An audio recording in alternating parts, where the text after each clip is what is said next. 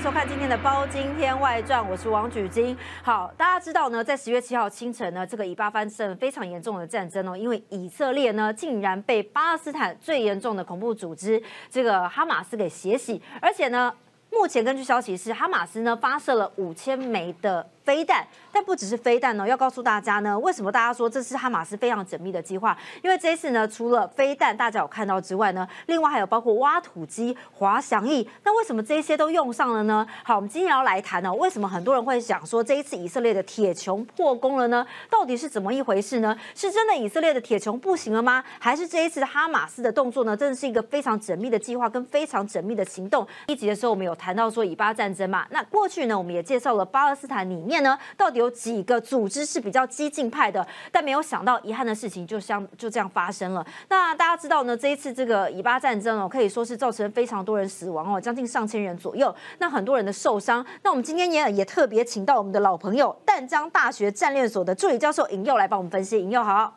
举金好，各位观众朋友大家好。好，我们要请教一下尹佑，因为我们来看一下，这是今天上午的最新消息哦。因为以色列下达通牒了，装甲部队已经集结完毕了，二十四小时之内呢，加萨走廊北部所有的人都必须离开。哇，必须离开！现在看起来以色列这边的做法呢，也是蛮激进，要全面开战哦。那目前现况到底如何呢？现在的话，我们其实可以去看到的是，最就最近来看，之前。以色列已经先用空袭去进行报复了，可是说实在，他的一些空袭已经去造成蛮多的平民损伤啦，或者是一些狂轰滥炸啊等等的，但是他到最后还是需要利用陆上的部队、陆军的部队来对这个加沙走廊进行最后的一个攻击。那为什么他要去进行这样的攻击？其实很大的一个原因就是因为他这一次以色列有希望借由这一次的行动，彻底的去解决加沙走廊在这边的一个存在。那也有人一些外界会认为是说，他是不是这一次就要把呃巴勒斯坦啊，或者是说哈马斯啊等等的连根拔起，那至于成效会如何，目前我们还要继续再看。可是我们可以注意到的是，在军事战略上面，一般来讲，你会下达最后通牒的意思，就是说，好，我要去制造你内部的矛盾。会让现在的哈马斯可能里面会有什么呢？主战派跟主和派。那主战派跟主和派在谈的过程中间，就可能会有一些人先行的撤退啦，或者是等等的，他会可能会说，有些要顽强抵抗，有人要先行撤退。那在这样的一个混乱的情况之下，就以色列来说，他是不是可以得到更多的情报？他是不是可以等一下就会证明的说，二十四小时过去了？如果你们这些人还留在那里，那就代表你死不投降，我就全部跟你拼了，我就可以全部的毫无差别性的对你进行攻击。这个也是在一个兵法上面，我们经常说的，你在和跟战之间，有时要两手并进，利用这个方式去瓦解对方的一个防御或为对方的一个攻击。那当然，这个也会当然也会牵涉到现在各各国的风向，开始有时也会对以色列进行一些谴责，所以他会表现的出来的是说，我给你二十四小时的时间了，如果你不撤，那我就全面进攻。那再来这个二十四小时，从这个呃，从上个礼拜这一边发生这些事情，一直到现在来看的话，以色列现在蛮多的一个动员也差不多集结了。所以之前他可能先利用空中的火力攻击去进行一些报复行动啊，或者一些直接的一个攻击行动，但到最后准备要出动陆上部队来去对着加沙走廊进行最后的总攻击。好，但是我们说呢，这个以巴之战呢，其实应该说是历史工业啦。因为之前的历史呢，我们上一集有讲过。那其实对巴勒斯坦平民来讲，我们觉得他们还是最无辜的。以色列的平民来讲也是哦。但是呢，大家也很好奇说，那为什么巴勒斯坦现在最严重的恐怖组织，应该说是伊斯兰组织啦？为什么要挑在十月七号的凌晨？而且为什么要专挑加萨走廊这边来作战呢？其实早在一九七三年的时候就已经有爆发过一次赎罪日战争。赎罪日战争当时的话，其实就是利用赎罪日的时候呢，那时候的埃及跟叙利亚两边刚好就是从一南一北对以色列进行攻击。那时候埃及在这一边往北边打，然后呢叙利亚他刚好去往南边打，用这样的两边夹击的方式，希望去攻击以色列。那那一次的一个赎罪日战争，因为赎罪日的时候，很多的军民等等的，他们其实都是属于一个在祷告啦，在这个放假的时候，所以那时候是缺乏了一些反应，缺乏了一些预预警情报。但没有想到，殊不知五十年之后，一呃这个 五十五十年之后，哈马斯也利用一样的一个时间点进行攻击。那当然，在这个时候并不是赎罪日。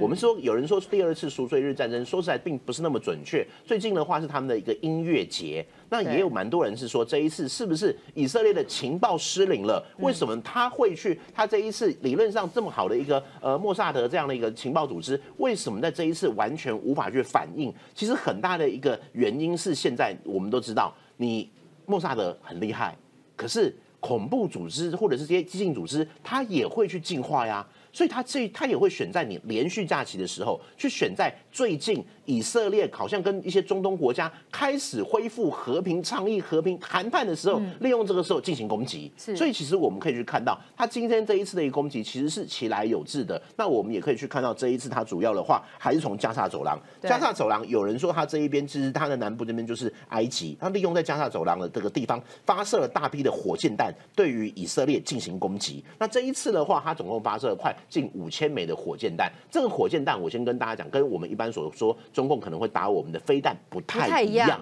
不太一样。因为中共打我们的飞弹，它是有导引的，所以中共那边叫做导弹。对，那这种是有导引的弹道飞弹，这种东西造价比较贵，所以相对来说，相对也会比较准一点。可是这一次哈马斯的五千发的这一个火箭弹，它这个火箭弹有一些是利用炮弹去做改装的，相对来说比较低廉。比较低成本，可是它就没有导引的功能。讲难听一点，打不准啦。讲难听，他他就是打不准的便宜火箭弹。那平民很可怜呢，就随便被轰炸。是啊，是啊。所以其实为什么我们说哈马斯它相对来说是个比较激进？因为哈马斯它过去来讲，它是绝对不承认以色列的存在。他会觉得哇哩嘞，你们这一些巴勒斯坦其他的朋友等等的其他的政权，你们居然跟以色列谈和平协议了。那我们一直一个武斗派，我们一直以来就是不承认以色列。那我当然要跟你这边做一个唱反调，或者是我当然要要采取一些相对来说比较激进、比较呃比较强硬的手段来反对、来来攻击。所以我们这次看，还可以去看到，他改装了非常多的一些火箭弹来对这一个呃以色列发动这次的攻击。好，但要请教引诱，因为你说是火箭弹嘛，那你说从加萨走廊这边比较明显的是来到特拉维夫这边，这边也受到了影响嘛？那包括耶路撒冷这边一部分也受到影响嘛？但是你看哦，现在包括了这个真主党呢，也从北部来做进攻，所以现在双方目前还在。争执当中吗？呃，现在来看的话，其实这边的话，我们要我们要整体来看，他一开始在发射火箭弹的时候呢，没错，有一些打到特拉呃泰拉维夫或特拉维夫这一带，但是相对来说，这一边说实在破坏力到其次，这一次造成最大破坏的不一定是火箭弹，而是呢，他利用火箭弹作为掩护。因为它当当它发射火箭弹非常数量多的火箭弹发射的时候，我们可以去看到它的一个铁穹系统。理论上，当时以色列设计的铁穹系统就是为了要去反制这一些火箭弹。对。那可是这个火铁穹系统在拦截的过程中间呢，这一次哈马斯完全去了解到了，就是说这一个呃以色列的一个教范，在以色列的一个教范里面，我们可以去看到，当铁穹系统一启动的时候。全部的一些军民就要躲到掩体里面去，所以相对来说，这些民这一他的一个在边界上的防护可能就比较薄弱了。所以当这一个铁穹系统一启动，要去做这样子反拦截的时候呢，这时候的一个这个哈马斯部队的哈马斯的这些人民，他们就他们这些这些民兵利用的是什么呢？我们可以看到轻型的滑翔机就越过了这一个栅栏。同样的，他也利用这个皮卡去改装了这一种这一种卡车，或者是我们讲的那个推土机，就推倒了这围墙。简单来说，他用的是非常不对称的作战的方式，或者是我们说比较趋向民兵的作战方式，用那种游击战的方式突破了加沙走廊原本的一个护栏、原本的一个监控。那你说是没错啊？以色列人上面应该有很多的资讯设备，不是有一些什么机枪塔啦，或者什么监控啦？这一次的一个哈马斯，他利用无人机把它给撞毁了。嗯，所以其实等于说，这次的这一次的哈马斯的行动是一个精心策划、聚集很久，利用这个火箭弹作为掩护，然后在这个在攻击的同时呢，把这一些武装的一些分子呢，利用这种轻型的滑翔机或者是那皮卡车突破围墙冲进去，开始。烧杀掳掠，开始就进去一些，他们叫 k i b u z 这个是以色列的一些农场，集体农场，因为那些集体农场人是比较聚集的地方，就进行扫射啦，或者进行一些呃可能比较一些暴力的行为，甚至是他也他也掳走了很多的人质。为什么要掳走人质呢？这也是一般我们说这种激进组织经常用的方式，因为他需要这些人质未来跟以色列进行谈判。那我们可以去看到的，就是说，在在在这一次里面，这个铁穹系统其实理论上理论上过去不是一直效果很好吗？嗯而且它就是专门在低空对付这些火箭弹呢，为什么这一次没有办法去发挥它的一个作用？主要的原因是因为这一次呢，哈马斯发射了快五千多枚。它变成是一个饱和攻击的方式，用这个数量相当多的一个火箭去突破了它这个铁穹，让铁穹的拦截有限。嗯，所以所以在导致说这一次其实有一点被声东击西的一个远这的的一个战略，因为哈马斯他就是希望发射火箭弹，让你的部队吸引你的部队进入到掩体。然后他再利用这些武装的一些部队呢，去冲破围墙进行突击，这是他们这一次哈马斯他主要的攻击的一个战略。所以很多人说啊，大家也在讨论说，是因为这一次铁穹失灵了吗？那您的看法是应该不是吧？因为你看我、这一次哈马斯，他们包括说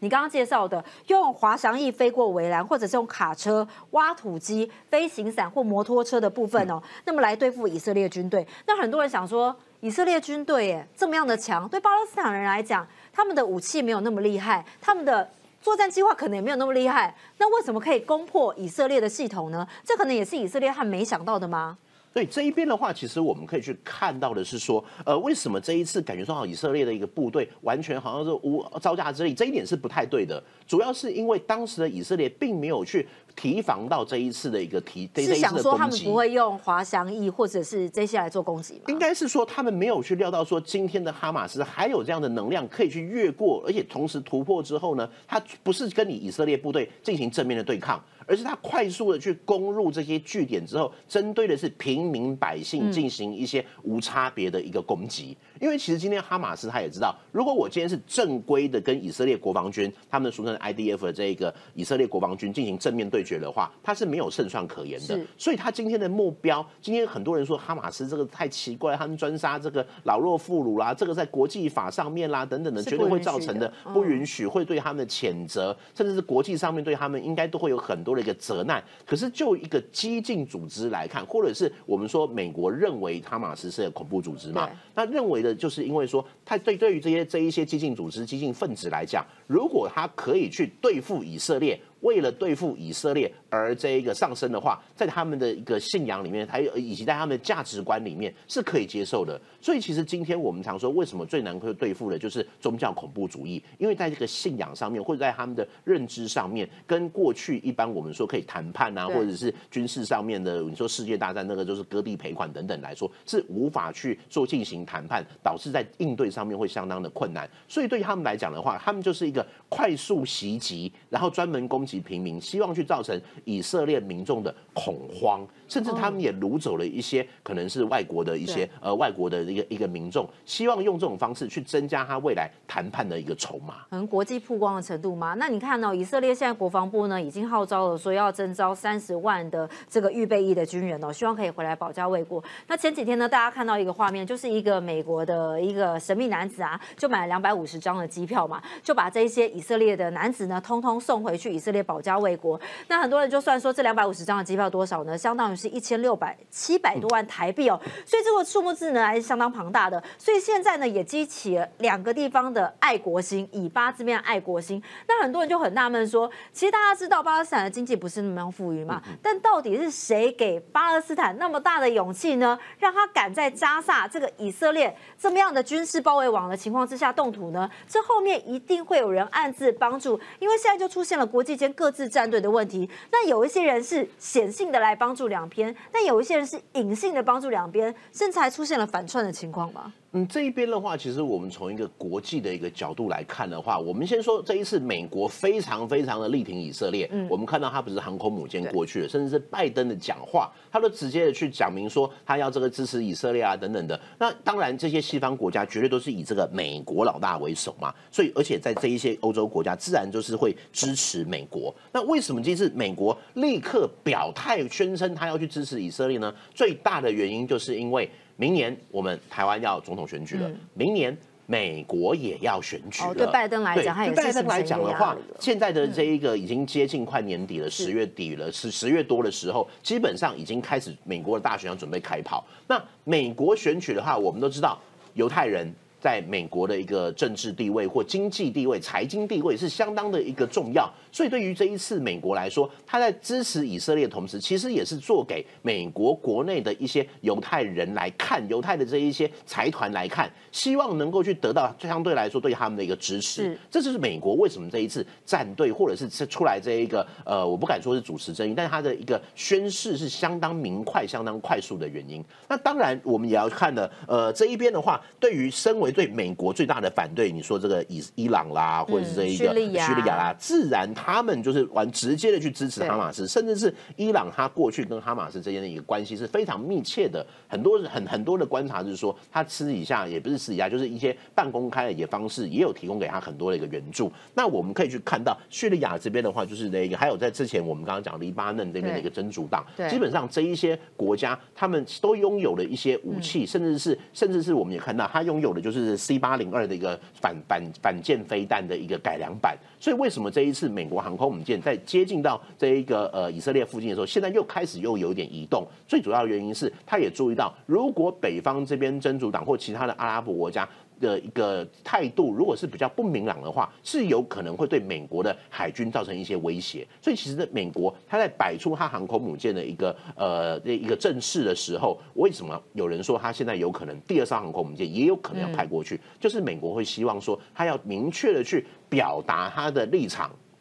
就告诉这一些国家说这件事情就让他停止在。以色列跟巴勒斯坦，其他国家不要再介入因为担心有一些国家可能会因为以巴战争而动歪脑筋嘛，对不对？偷偷站队谁或持续来帮助，这可能就会像是俄乌一样哦，这个打个没完哦。但我们知道，其实过去呢，伊朗是最挺哈马斯的嘛，因为呃，根据数据呢，美国国务院的数据啊，伊朗每年向沙加地带啊提供超过一亿美金的援助。那包括伊朗啊，这个大家知道，跟美国本来就是世仇嘛，所以他支持哈马斯很有道理。那叙利亚也是一样，但我们。比较好奇的是，俄罗斯跟中国这一次双呼吁双方要克制，立刻停火，这个是说真的还是说假的？OK，我们先从这个比较简单解释的国家先开始，像是这个卡达拉或是埃及。埃及的话，是因为他最怕的是什么呢？如果今天以色列大军的就是直接去轰炸也好，进攻加沙走廊也好，那会不会难民涌入埃及？对埃及现在财政来说，以及它的一个社会的状况，是不是更雪上加霜？所以其实埃及自然会希望赶快去进行一个停火。那沙地阿拉伯呢？它其实是是最尴尬的一个国家，因为最近沙地阿拉伯跟以色列两边的一个互动是非常的一个密切的，甚至有说两边要进行什么和平协议啦等等的。那这一切其实就是什么呢？美国的地缘大战略，在美国的最近的新的大战略里面，他有提出一个 I IMEC IMEC 的这一个计划。IMEC 的计划是美国希望为了要去抗衡“一带一路”，所以从印度到中东到欧洲、意意大利中间串起一个新的一个经济带。那这个经济带的话，过去大家最常去疑质疑的就是以色列跟沙特阿拉伯可以合作吗？但是在美国这一个操作之下，逐渐的有这样合作的契机，这也是有从一个原因来看的话，为什么这一支哈马斯它有这么强大的一个反应？有的由此一说，是认为他们是认为是说，如果今天阿拉伯国家都开始跟以色列进行和平协议、和平谈判的话，那它属于这个激进派的地位要存在在何处？再加上今天我们可以去看到，刚刚在加沙走廊这一边，哈马斯是透过选票拿到加沙走廊的一个执政的一个地位哦，因为在这个整。我们俗称的巴勒斯坦解放组织里面，其实它有很多很多不同的一个派别。那现在这个哈马斯，它相对来说是比较激进，可是它也得到了当地民众的支持。那之后如果和平协议的话，会不会它的一个合法的执政权就从此丧失了？所以为什么他这一次要有这么大的一个动作，是有他的背景存在。但要请教一下引诱啊，因为你刚刚说沙地阿拉伯的部分哦，因为你说是因为美国的关系，所以沙地阿拉伯呢，可能现在比较站队以色列嘛。这个过去他跟巴勒斯坦为什么关系那么样的好？那为什么他会突然决定受到美国的影响，会来加入以色列这边？那这一边的话，倒不是说他加入以色列，而是说他在美国的一个政策底下。他或许必须开始，他也会认识说，如果在中东地区，他这边能够跟以色列有更多的合作的话，那是不是可以去在这个世界上或在美国的一个战略底下，能够有更多一个发挥？这一点的话，是他自己的一个在这个国际社会上面，或者我们说在国际关系上面的一个变化。那我比较好奇的就是中国了，因为中国这一次呢，他特别讲到说，他很支持巴勒斯坦建国，支持小国建国。很多人说，那看看台湾，他是在反串吗？还是不是？他其实是在装好人呢？那这一边的话，其实中国的地位相对来说，其实。都会有一点尴尬。其实我们可以去看到，以色列跟中国的关系是非常密切的。这个中国的它的一个空中预警机的相关一些技术或者一些军事的技术，其实有一部分是从以色列来的。但是今天中国在这以色列跟阿拉伯国家之间，其实它是站在一个比较微妙，它希望跟两边都交好。特别是我们可以去看到，最近中国它极力的想要跟沙特阿拉伯有更多的一些合作。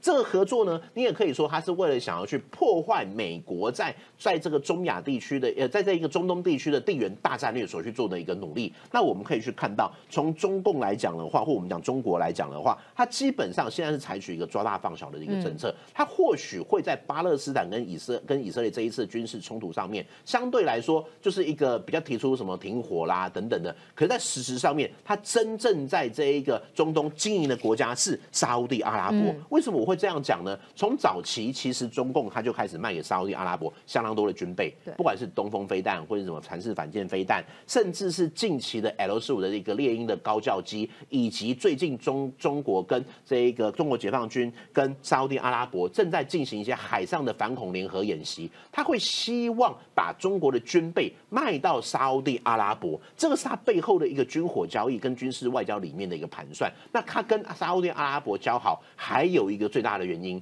就我们呃中华民国，我们台湾来看，我们没有产石油嘛。之前有人说要挖了，没挖到了，其实有这样的状况嘛。那在这样的情况之下，我们的能源很大一部分都是要从哪边来？从沙特阿拉伯。我们天然气有些要从印尼等等，我们就是靠外销。对。那如果今天中国可以透过跟沙特阿拉伯有更多的互动关系的话，是不是对于台湾的能源战略，对于我们台湾的能源来一个安全来说，就可以做到一点牵制的作用？这个也是为什么现在中国会非常积极想要在跟沙特阿拉伯进行合作的一个原因。好，但是虽然引用你说中国人想跟沙特阿拉伯合作，可是他这一次呢支持巴勒斯坦来建国，有一说其实就是暗示说他也支持哈马斯继续来攻击以色列吗？是会出现这样的说法吗？呃，这一边的话，其实他是不是在帮助哈马斯打以色列？这一边其实这边的话，我个人认为还要再继续观察。可是在这里的话，我们可以去看到的是，就目前中国也好。俄罗斯也好，他们倒不是说要站在哪一方去支持谁，而是就一个这两国的立场来说，他们会希望世界如果有持续的这一些纷争的话，是不是可以去分散其他国家对于台海、对于俄乌这一边两个战场的一个关注程度？所以其实倒不如说，到到，与其说他们是支持哪一方，不如说是他们在各自国家的一个利益盘算底下，希望这个地方能够有一些呃事端，而去分散这些国家对他们的一个注，分散国家对这个这几个地点的注意力。我会觉得这一个是比较符合两国的一个利益。那你觉得中国可能提供给这个巴勒斯坦武器吗？因为现在有传言是这样，除了伊朗之外，中国有提供。我我会觉得伊朗有没有办呃中国有没有办法去提供？重点到有可能是中国的制造或中国会提供原料，但主要的一个提供国家有可能是巴基斯坦，因为巴基斯坦、阿富汗等等这一些，他们透过这一代的一个呃这一代有非常多的一些地下兵工厂，我们俗称地下兵工厂，或者很多一些武器的一些比较轻兵器的一些一些原料或制造的地方都在这个地方，所以从这边制造再运到这一个再提供给这一些哈马斯，其实这是有可能的。那我们也可以。注意到今天这一个战场，或者说我们必须说以色列跟巴勒斯坦这这个地方的一个交战，跟我们印象中的俄乌战场是不一样的。嗯，俄乌战场我们可以看到是大口径的这个幺五五的炮啊，M 拐拐拐啦，什么火炮在互轰啦，或者是装甲部队在前进啦，无人机天空中在进行攻击啦。因为今天的一个俄，今天的俄乌是一个平原，是个大草原的一个战战场。但是现在在这一个以色列跟阿拉伯的话，哈马斯它并没有这些重装备，相对来说它是比较轻装备，不管是这一个步枪啦，或者是我们讲的这种火箭弹啦，甚至是一些我们刚刚看到的皮卡车啦、皮卡的这种卡车或这种轻型的突击的部队，等于说接下来他们会面临的是一个巷战的一个攻击的一个模式。所以其实就现在的状况来看的话，现在的以色列的一个地面部队，如果他们要挺进要进攻加沙走廊的话，或许也有可能会付出一些代价，因为现在加沙走廊那一边就变成你要去面对一个城镇战。嗯，那这个城镇战的话，对于这一个以色列来说的话，可能就相对来说要去付出一些代价。这也是为什么他会希望在这二十四小时，或者是我相信众人都希望能够在这一个二十四小时或者之后，可能双方有一些停火的相关的协议出现。但是就目前的发展来看的话，看起来还没那么简单。哈马斯会认为说，OK，他愿意停火，愿意谈判。可是就以色列他动员的结果，以及就现在以色列的一个态度来看的话，他或许一定要达到他的一些呃军事或政治上的目的，不然他是很难去善罢甘休的。好，但要请教引诱哦，因为很多人就说，那这次以巴战争有没有可能导致中东之战呢？新一波的中东之战？那再包括美国呢？其实很多人说，美国现在中东的新战略哦，对中国啊、对俄罗斯啊、对伊朗来讲呢，其实影响是蛮大的嘛。对，那没有没有错。这一次对于这一个呃个股来说，其实影响都蛮大。但是它会不会变成了一个这一个我们常说的一个新的战火，或者是希望这场战争有没有可能会变成一个世界大战，或者是中东区地区全部的开战？我个人会认为，在美国这样强力的一个介入底下，发生的机会并不大。因为我们必须要知道的，就是在如果说我们说在这一个五十年前赎罪日战争，什么叙利亚呀、埃及呀，甚至各个国家都有同时对以色列发动一个进攻，可是当时的石油价钱以及这些国家掌握石油的武器，或者是或者是当时这些国家国力都比现在还强。现在的这些国家，我们看这动用的兵力，其实并不是埃及正规军，而是哈马斯。这个我们刚刚讲比较激进团体。那这一次从北边也不是叙利亚的正规军，是真主党。真主党这一边发动攻击，所以相对来说的话，他们的一个呃攻击的力度跟程度，并不会像上一次赎罪日战争一样，直接打的像是以色列可能会承受很大的一个压力，或者是承受很大的一个危机。但是现在这一次的一个攻击是。我个人会认为，就是让以色列来进行一个主要的一个反攻。可是美国在这个地方呢，就是要去告诉其他国家。不要轻举妄动，不要再把事端再把它给扩大，把这场战争压缩在一个中东地区，以色列跟哈马斯。注意，这是以色列跟哈马斯，不是以色列跟整个巴勒斯坦解放组织，也不是以色列跟埃及跟其他国家的战争。好，所以请教有，因为我们知道呢，这次你特别强调是以色列跟哈马斯。那因为巴勒斯坦里面总共有三大组织嘛，那哈马斯可以说是最激进的一支。那我也蛮想知道说，这一次呢，他们哈马斯先率先攻击了以色列。其他两大组织还是他们的，因为他们没有见过国内怎么看，他们的人民怎么看呢？呃，基本上来说的话，我们可以把把广义叫巴勒斯坦解放组织，这是广义。那以前的话呢，其实就是我们大概在这个历史都知道，就是呃巴勒斯坦人说实在，他们也是这个流离失所，然后丧失家园，所以他们就成立了巴勒斯坦解放组织。然后这中间的话，当然是有一些比较。激进派也有一些比较这个暴力的手法，去跟以色去攻击以色列，或者是在这个六零年代、七零年代的时候，去什么飞机上放炸弹或劫机，类似这样的一个行动都非常多。但是这过了蛮长一段时间以后，我们一定听过一个阿拉法特等等的，他跟这个以以色列就开始进行一些谈判。所以其实相对来说的话，那时候的一个呃巴勒斯坦解放组织里面也开始有一些比较俗，我们俗称它叫做组合派。我概括来讲的话，组合派出现，那组。合派的一个出现呢，他也会去造成说一些比较激进派的会觉得说，那哦，我们这些阿拉伯兄弟大家挺你，那你现在你居然跑去跟敌人合作了。那他作何感想？因为他比较温和一些所以就会变成，也不能说这个温和与否必须要由巴勒斯坦人自己来决定。但是巴勒斯坦相对来说，他的这个解放组织现在是比较采取一个呃比较一个合作的态度，或者不希望那么激进的一个态度。那另外的话，其实也有一些相对来说比较激进派的，像是这一边我们看到这个圣战组织啦，或者是这一个哈马斯啦，甚至是我们之前其实前面以过去一定有听过的一些什么基地组织啦、ISIS 啦。其实在这个地方的话。话，中东地区有各式各样的一些呃，我们说先把它主冠称美国称它叫恐怖组织好了。这些激进组织也好，恐怖组织也好，彼此之间其实到后来是有一些串联的。那在这一次，他们这一这一次的话，我们可以去看到，他们主要就是针对以色列人，因为这一次比较特别的就是说，在哈马斯它基本上是逊尼派的。可是呢，在这次真主党他是什叶派的，过去逊尼派跟什叶派是有一点不太合得来的。可是在这一次，他们居然同时间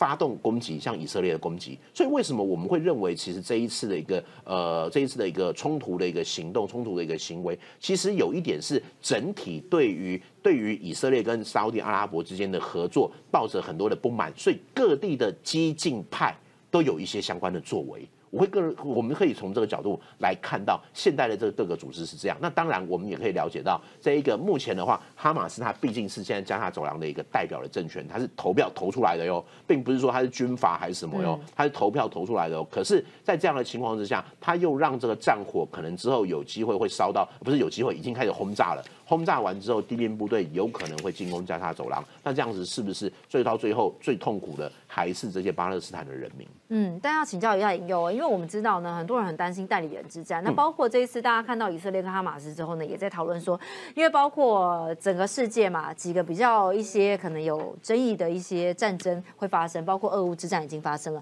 那这一次呢，以色列跟巴勒斯坦也发生了。那很多人就比你说，那中国跟台湾呢，或者是两韩之间呢？大家会担心说，那你看像这一次以呃这个哈马斯的部分来讲，很多人在想说，哎，中国会不会是后面那一只鬼手在后面小动作？那怎么样预防这样的代理人之战呢？呃，我想其实这代理人之战会不会去发生，这个我们没有办法去避免。可是如果说今天会不会发生，这个我没办法去避免。但是我们可以去看的，就是拉回到我们台海来看。嗯，我相信有蛮多的一个朋友很担心，美国会不会这个重心在这个俄乌，然后重心又放中东，那会不会在这个西太平洋这边出现一个战力真空的一个状况，反而让这个解放军有更多的一个机会来打？那我个人是认为这样的一个呃沿这样的一个分析的方向，并不会有并发生的机会并不高啦。因为其实今天中共要不要打台湾，他不会管你中呃中共要打要不要打台湾，他不会管你中东打不打。哦，他要不要打是他自己的一个决策。那我们要看的就是会看美国忙不忙？对，会看美国忙不忙。可是现在要看的一个状况是中共自己的能力如何啊？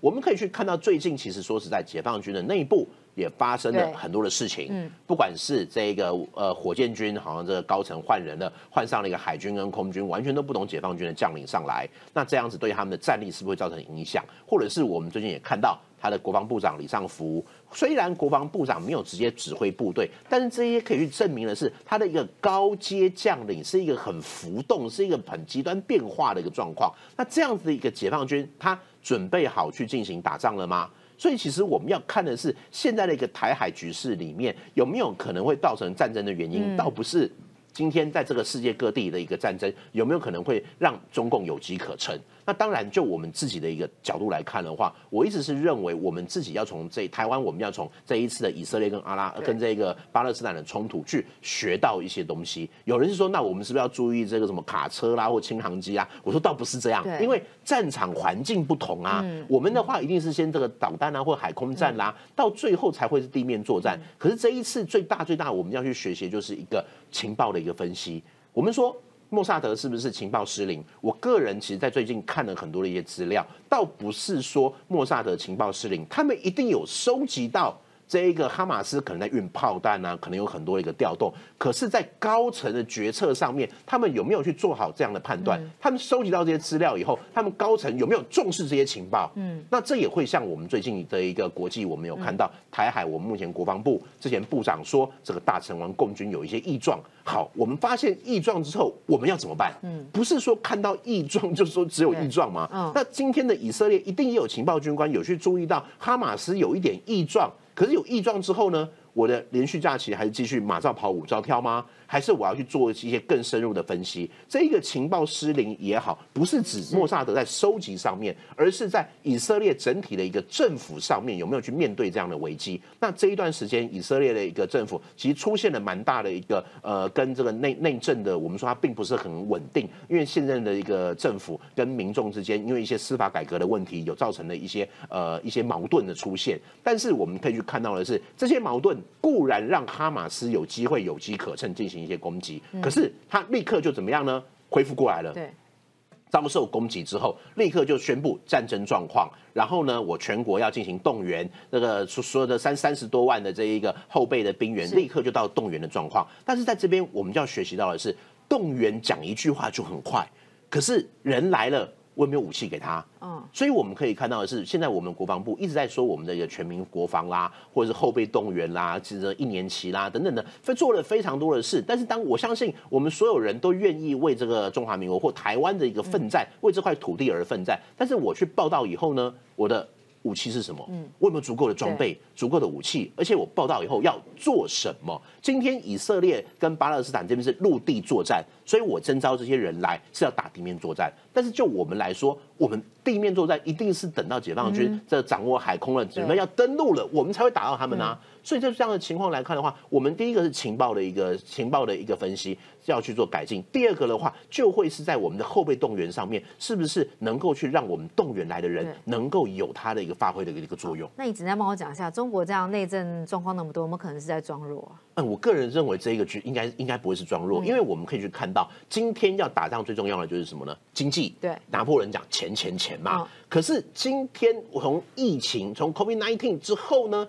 中国的经济成长是嗯非常的呃非常的糟糕的，对，甚至我们也看到他什么盖牌啦等等的，他就是希望去掩盖住他现在的一个经济政策是有点失灵的状况。那如果在经济政策失灵的状况之下，他的一个经济有办法去支撑他进行这样的战争吗？甚至是我们也看到中国军队贪腐的问题，因为他一定看到了俄乌之战，为什么俄罗斯现在打的是会会会有这样的状况？主要原因就是贪腐。造成他的一个武器可能无法去供应，我想这一些都会是习近平看在眼里，让他对动用武力会更加的谨慎再三。好，但是重要的是呢，还是希望战争不要发生哦。但另外一个重点就是台湾要积极的找盟友，找盟友才会有人来帮助你哦。感谢您收看今天的《包今天外传》，我们下次再会喽，拜拜，拜拜。